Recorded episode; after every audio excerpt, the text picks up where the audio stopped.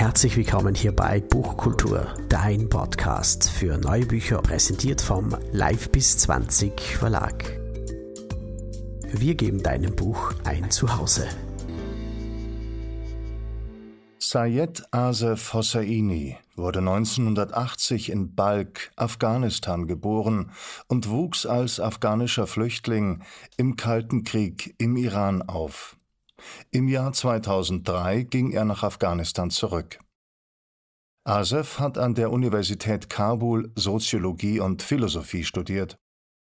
Im Jahr 2008 hat er ein DAAD-Stipendium für einen Master in Public Policy bekommen. Seit 2010 arbeitet er als Redakteur bei verschiedenen Medien in Deutschland und Großbritannien. Parallel dazu hat er in International Conflict Management an der Willy Brandt School of Public Policy promoviert und seine Dissertation im Jahr 2017 abgelegt. Asef hat bisher drei moderne Gedichtbände auf Persisch in Afghanistan, Iran und Deutschland veröffentlicht. Seine Poesie ist geprägt von Romantik und Krieg. Der Roman hat 96 poetische Seiten, die ganz im Stil der persischen Poesie ins Deutsche übersetzt wurden. In unserer globalisierten Welt gibt es nichts mehr globalisierteres als unsere Emotionen, die geboren werden, aufwachsen, beeinflusst und gebrochen und umgeformt werden. Unsere Emotionen können sich grenzenlos bewegen, von einem Ozean zum nächsten. In einem intensiven Schreibakt erzählt diese Kurzgeschichte von einem Mann mit Migrationshintergrund, der versucht, Teile einer gebrochenen Liebe zusammenzubringen vor dem Hintergrund der wirren globaler Probleme wie Krieg, Migration, Sittlichkeit, westliche Werte und so weiter. Also all jene Elemente, die sein persönliches Leben und seine Emotionen direkt beeinflusst haben. Ich möchte Ihnen nun aus dem ersten Kapitel vorlesen. Manche Menschen sind so gut, dass man in der Erinnerung an sie lebt und lächelt, wenngleich man sie vermisst. Über dem Wohl und Übel steht ein Feld, auf diesem werden wir uns wiedersehen. A Tribute to Beauty and Wisdom. Sie lag auf dem Bett wie eine Wüste, über deren weichen Sand der Wind weht, sanfte, geschwungene Kurven. Ihr Kinn hatte sie auf ihre Hand gestützt. Sie sagte, Weißt du, dass in dir vier Tiere stecken? Ich fragte, was soll das heißen? Sie antwortete, Gestern habe ich mit Hayat darüber gesprochen, welchen Tieren unser Charakter ähnelt. Sie drehte sich zur Seite. Hayat zum Beispiel ist eine Eule. Hm, sie lachte laut auf. Dabei hatte ich es ernst gemeint. Ihre schlanke Freundin Hayat aus Marokko trug kreisrunde Brillengläser. Nein, nein, sagte sie, ich sage das deswegen, weil Eulen weise sind und alles wissen. Ich setzte mich zu ihr aufs Bett und begann ihren Bauch und ihre Brüste mit den Fingerspitzen zu streicheln, wie eine sanfte Morgenbrise den Sand. Aber du, sagte sie, du bist vier Tiere in einem. Als allererstes bist du eine Schildkröte. Warum denn eine Schildkröte? Nun, weil du den Kopf einziehst, wenn du traurig bist oder Probleme hast. Du kommst dann einfach nicht mehr heraus und bittest niemanden um Hilfe. Und solange dein Problem nicht gelöst ist, redest du auch nicht mehr. Sie hatte recht. Ich hatte in meinem Leben noch nie jemanden um Hilfe gebeten. Selbst wenn ich irgendwo in der Fremde eine Adresse nicht finde, verlaufe ich mich lieber und irre so lange umher, bis ich sie finde, als dass ich jemanden frage. Frauen mögen das nicht. Sie glauben, ich hätte nicht das Selbstbewusstsein, andere um Hilfe zu bitten. Ich sehe das genau umgekehrt. Wer ständig andere fragt, kann nur ein Schwachkopf sein. Sie ergriff meine Hand, die auf ihrer Brust zu ruhen gekommen war, und führte sie langsam über ihre nackte Haut. Du bist wie ein Adler, der durch die Lüfte fliegt und alles von ganz weit oben betrachtet. Die meisten Menschen sehen nur einen Ausschnitt, aber du, du hast den Überblick. Ich liebte es, wenn sie die Menschen so sezierte. Wie verdammt gut sie darin war, hatte ich bemerkt, als sie mir den Film Cachet auseinandergelegt hatte. Weißt du, was als nächstes kommt? Ein Vogel, den du magst, die Amsel. Diesmal musste ich lachen. Ernsthaft?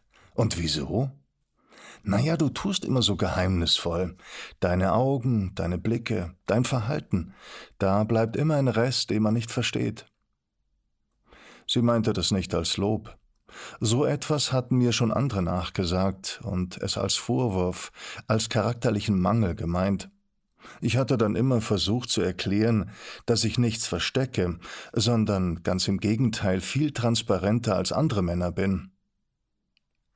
Meine Finger strichen wieder über die Höhen und Tiefen der weiten Ebene, die vor mir lag, als sie plötzlich nach meiner Hand griff, mir tief in die Augen schaute und sagte Weißt du, welches das vierte Tier ist? Nein. Ein Stier, sagte sie auf Deutsch. Ein was?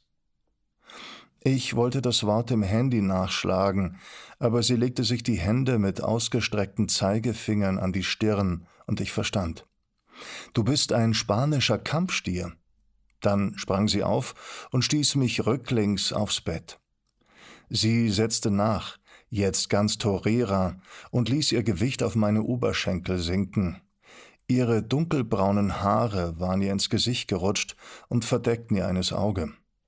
Das kann aber nur wissen, wer mit dir ins Bett gegangen ist, lachte sie. Mit einem Mal war sie zur Löwin geworden, genau das, was ich jetzt brauchte, eine wilde Löwin. Sie beugte sich über mich, ließ mir ihre Haare ins Gesicht und über den Hals fallen und versenkte ihre Zähne in meinem Bizeps. Es war noch dunkel. Der Zug fuhr unaufhaltsam ins Büro. Ich hatte gleich am dritten Tag erkannt, dass das kein Ort für mich war, aber inzwischen arbeitete ich schon im fünften Jahr hier und schlug mich mit den Leuten herum.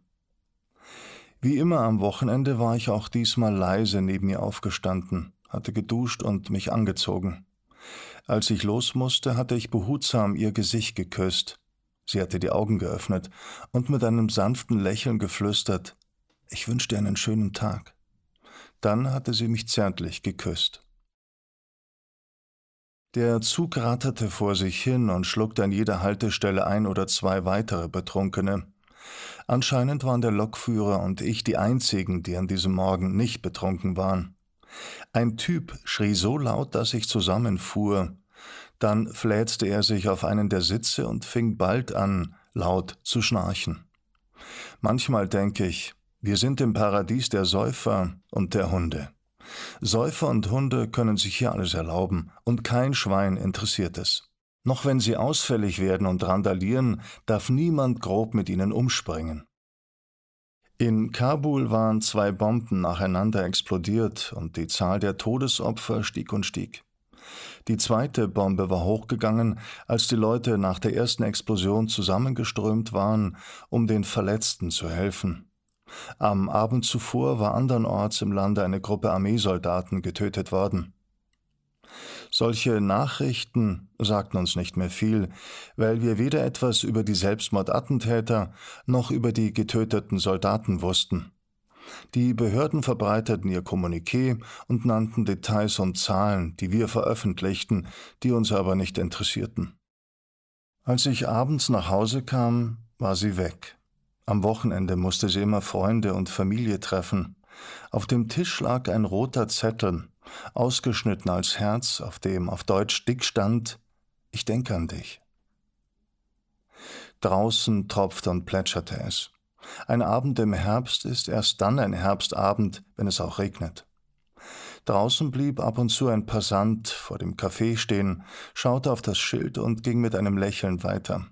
Manche zogen blitzschnell ihre Handys, wie Cowboys ihre Pistolen, machten ein Foto und gingen dann weiter.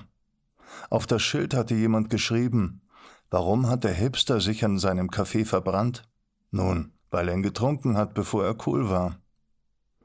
Der Witz war ziemlich flach, aber Flachwitze waren gerade in Mode. Wer keine flachen Sprüche brachte, war nicht cool, und wer nicht cool war, war ein Spießer. Luna hatte wie immer eine Latte bestellt und ich einen Cappuccino. Ich hatte nie verstanden, was eigentlich der Unterschied ist. Ich glaube, beim einen schüttet man erst die Milch ins Glas, dann den Kaffee. Und beim anderen erst den Kaffee und dann die Milch. Und wenn man einmal umrührt, ist das Ergebnis dasselbe. Aber immer wenn ich das sagte, dann erwiderte Luna, nein, das stimmt nicht. Eine Latte macht man, indem man. Sie hatte ein paar Monate in einem Eiscafé gearbeitet. Als wir uns gerade kennengelernt hatten und uns jede Woche trafen, zeigte sie mir einmal ihre Hand, die sie sich bei der Arbeit verbrannt hatte. Mich beschäftigte das mehrere Tage. Warum musste ausgerechnet so eine schöne Hand sich verbrennen? Ein beliebiges Körperteil von jemandem wie mir, okay, davon geht die Welt nicht unter, aber ihre Hand mit diesen langen, schlanken Fingern? Ich war in alles an ihr verliebt. Bei Menschen regen sich die Hände erst spät. Man muss schon sehr mit einem Menschen vertraut sein, ehe sie beginnen, ihn zu streicheln.